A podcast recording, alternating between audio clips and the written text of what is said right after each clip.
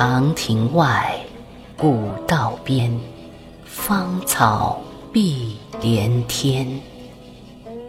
晚风拂柳笛声残，夕阳山外山。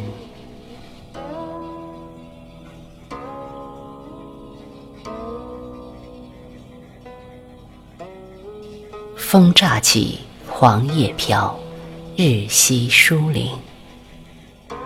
清光绪六年的农历九月二十，虔诚的佛教徒、六十八岁的老进士李小楼，正在家中的佛堂焚香祈愿，他的第三个儿子即将出世。旧时有传闻说，那一日。有喜鹊衔一根细长的松树枝飞入了产房，随即李叔同咕咕坠地。离开母亲的身体，李叔同感受到的是秋日的天津城那一丝微凉的空气，隐约听到几步之遥的地方有他的老父亲那低沉干枯的诵经声。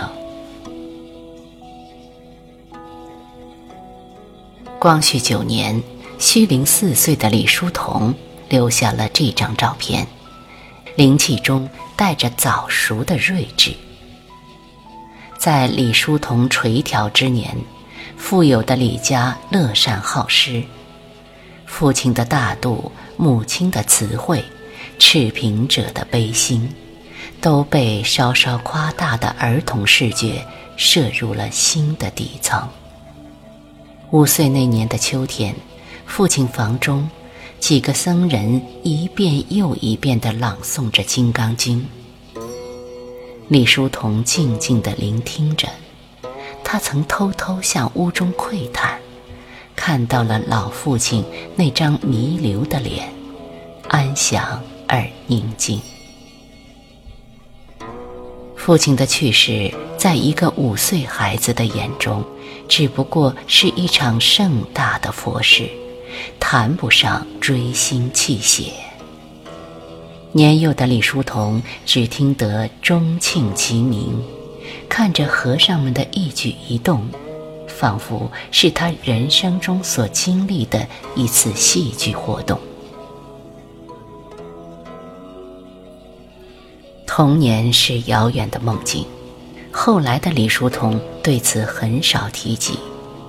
六岁时开始的启蒙教育和兄长的严厉，与渴望自由玩耍的童趣是背道而驰的。他读了很多书，其早会得到了众人的夸奖，但在十五岁那一年，居然吟出了。人生犹似西山日，富贵终如瓦上霜的诗句，这预示着怎样的一种人生呢？那个少年的心境很难说清。人们更喜欢一些的，应该是他年轻时期写的一首歌，那样的童年生活才是温馨并值得留恋的。回忆儿时家居嬉戏，光景宛如昨。茅屋三船老梅一树，树底迷藏桌。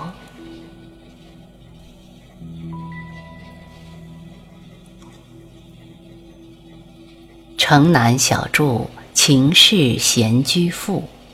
这是李叔同离开天津，在上海度过的一段时光。百日维新如昙花一现，随后的相视不第，再加上其就读的南洋公学发生罢课风潮，那几年间前路茫茫，对于年轻的李叔同而言是缺少光亮的。于是。他决定做一个翩翩家公子，开始了一段寄情声色的人生游戏。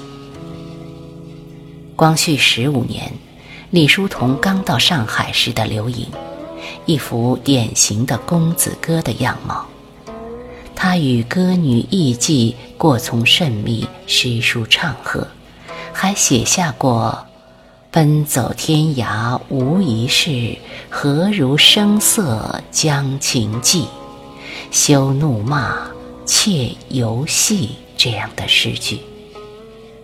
李叔同还爱听戏，台上的锣鼓点儿一响，心中就热情洋溢。看到痴迷处，他自己粉墨登场了，一朝一夕中感受着别样人生。他是有激情的，否则不会贪恋那一时的繁闲几管。而在城南草堂的日子，才是他真正青春洋溢的时刻。以切磋诗词文章为目的，李叔同与袁希濂等五人结为金兰，号称天涯无友。年岁相当，意气相投，那时间有赤裸的热情，有所谓的知己。对于有人能懂自己的心思，李叔同感到格外的难得。他沉浸在诗文唱和之中，潇洒无忌。李叔同自己说过，从二十岁至二十六岁之间的五六年，是平生最幸福的时候。这样的一种幸福，应该怎样去定义呢？我们似乎给不出一个妥帖的答案。母亲在他二十六岁那年去世了，李叔同安顿好妻儿，东渡日本，他人生的一个高潮即将到来。恨年来絮飘平薄，遮难回首。二十文章惊海内。毕竟空谈何有？在日本，春柳社的成立，茶花女的上演，中国第一本音乐杂志的问世，以及五六年间对于西洋绘画的刻苦学习，李叔同在人生舞台上的一番纵情演绎，让人几乎目眩神迷。但一切走到极致时，也开始归于平静。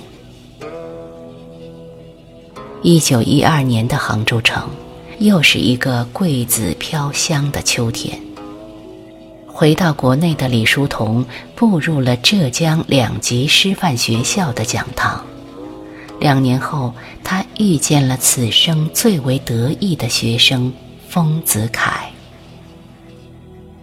我们走向音乐教室，推门进去，先吃一惊。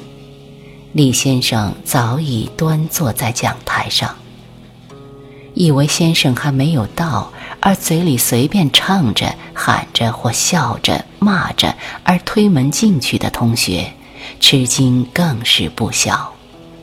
他们的唱声、喊声、笑声、骂声，以门槛为界而忽然消灭。